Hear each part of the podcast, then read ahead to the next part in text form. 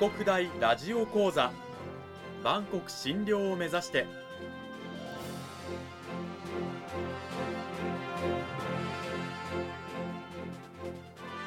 番組タイトルにある「万国診療」とは世界の架け橋を意味する言葉です。この番組はアジアの十字路に位置するここ沖縄にある沖縄国際大学で日々どのような研究や教育が行われているのかを発信していく番組です。案内人はラジオ沖縄アナウンサー小橋川響が務めます。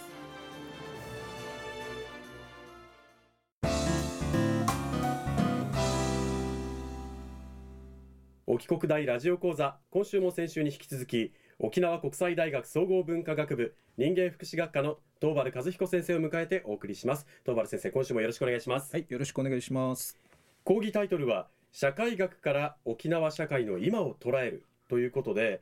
まずは先週の内容の軽いおさらいをしていきたいと思います。社会学とはそもそも何かという話で、まあ、これは人々の行いと社会の仕組みとの関係関連性というものを考察していく学問なんですよということで、はい、まあ、具体的な説明の中で私たちはまあ社会生活を潤滑にスムーズに行うために、まあ、暗黙のパターンといいますか形式というものを持っている。これによって私たちは安心してストレスなく社会生活を送ることができるということなんですよね。はい、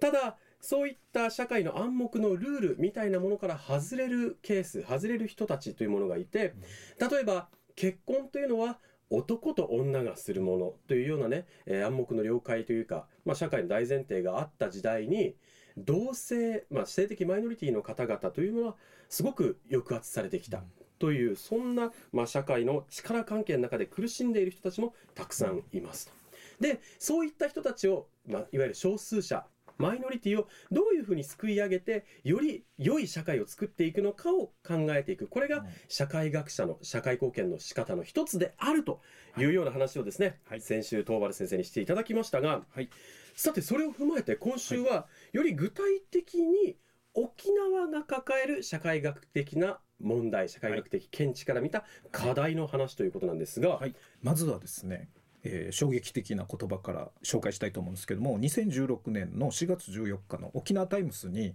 次のような記事が見出しが出たんですね、はい、子どもの声がうるさい新しい保育園沖縄でも断念2件っていうのが出ています。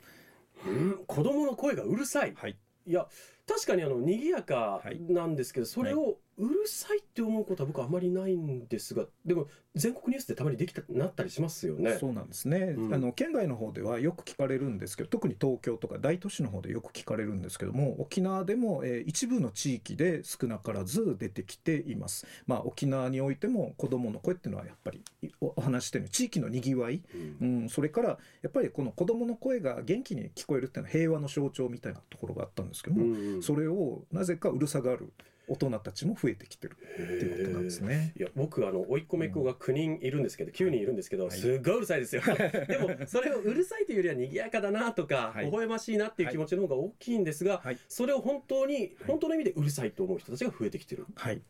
はあ、全国一の出生率なんの沖縄でもこういった問題が出てきている背景には。なぜそういったことが起きてるのかというのは？そうなんですねあの、まあ、これはあの千葉大学の木下勇先生の、えー、仮説提案なんですけども、うん、あの今実は地域の子どもたちの遊び方にも変化が起きてるということなんですね。というのは今の路上や空き地などで遊ぶ子どもが非常に減ってきてるとつまり地域の大人の目が届くところで遊ぶ子どもたちが減ってきてると。いうことらしいんですね。確かに僕が子供の頃なんかは、あの市街地のあの道路で普通にあの、はい、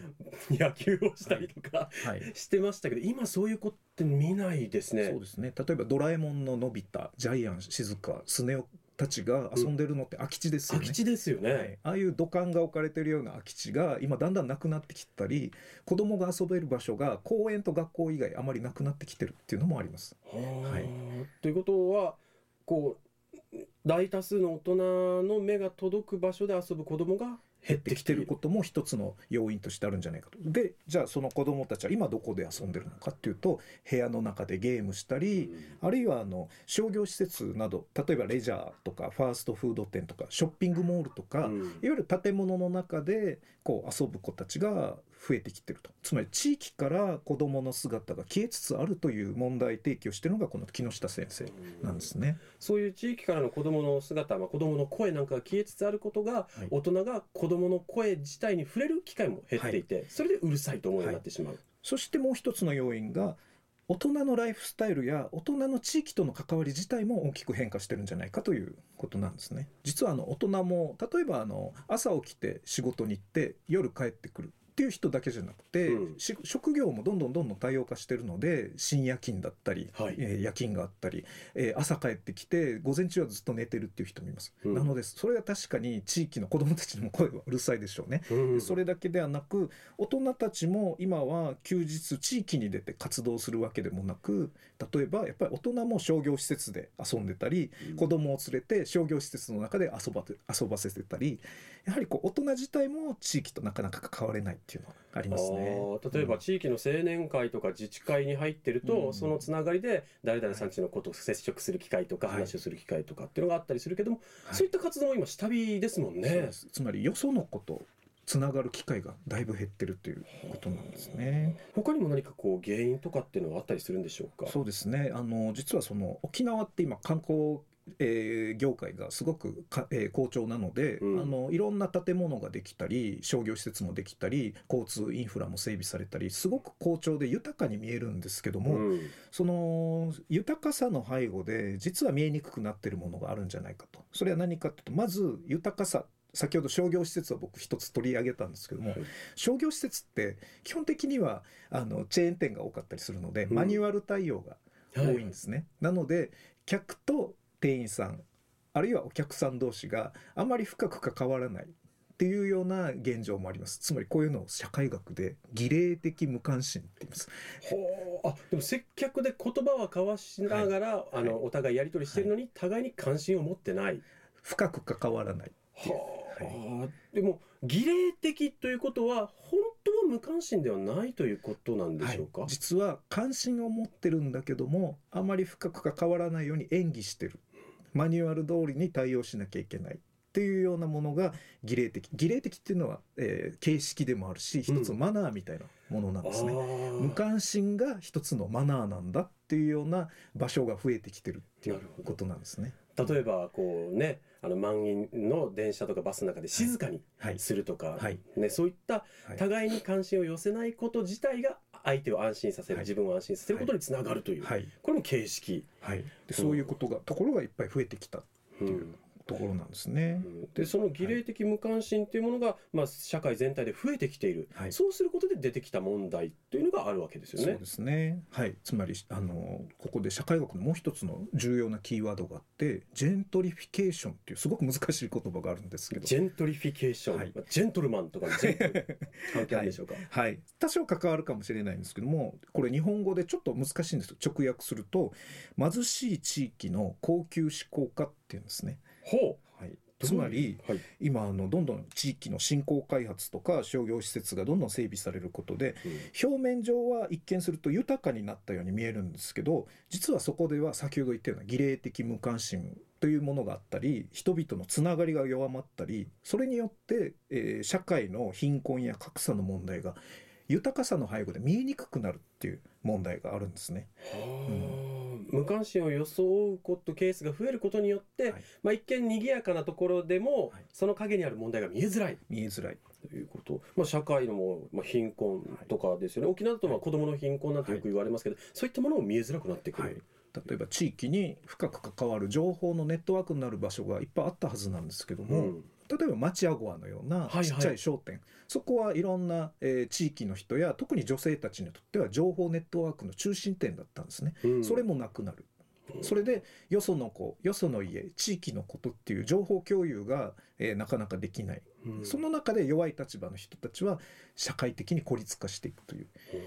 パターンがあります。確かにあの隣に住んでいる人の顔すら知らないっていうケースは、あの多いでしょうね、そう今ですね。う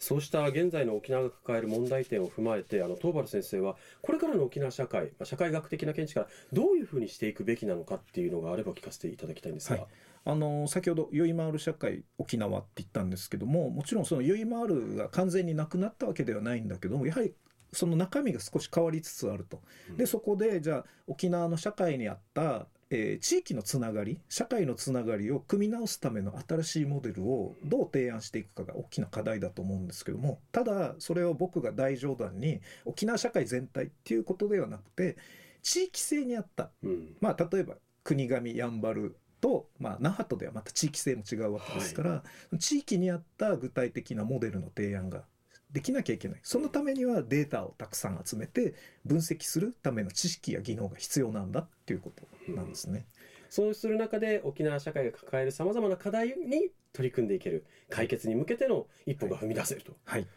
大学でそういうことを学んではい、皆さんいただきたいと。はい、そうですね。いうこ。とですね、はい。課題の解決っていうのは、まあ、あの一筋縄ではいかないんですけれども、はい。そういうことを考えていくのが社会学の意義であるということで、はい、はい、お話しいただきました。はい、2週にわたって沖縄国際大学総合文化学部人間福祉学科の東原和彦先生にお話を伺いました。東原先生どうもありがとうございましたあり。がとうございました。実際にあの東原先生の下で、まあ、ゼミで学んでいる学生たちはどういったことを研究テーマにされたりしてこの社会の問題考えているんでしょうか？はい、あの例えばですね私のゼミはやっぱ福祉学科なのであの障害者が働きやすい雇用環境はどうしたらいいのかっていうのをあの経済じゃなくて雇用の場での人間関係の、えーつながりをどう作っていったらいいのかっていう提案もあるし、うん。あともっと先ほどの男と女の問題はい、特に男は仕事女は家庭というあの古い価値観を打破するためにどうしたらいいのかっていう研究をしてる学生もいます。はい。なんかこういろんな視点を持って切り込んでいけそうな学問ですよね。社会学は幅広いです。そういうことを考える場が大学で社会的実験室としての意味があると思いますぜひ今の社会にこんな問題があるんじゃないかというようなね、えー、ことを社会学的な見地から考えてみたいという方は、沖国大東原先生のゼミのドアをはい叩いてみてください。はい、2週にわたって東原先生本当にありがとうございました。はい、ありがとうございました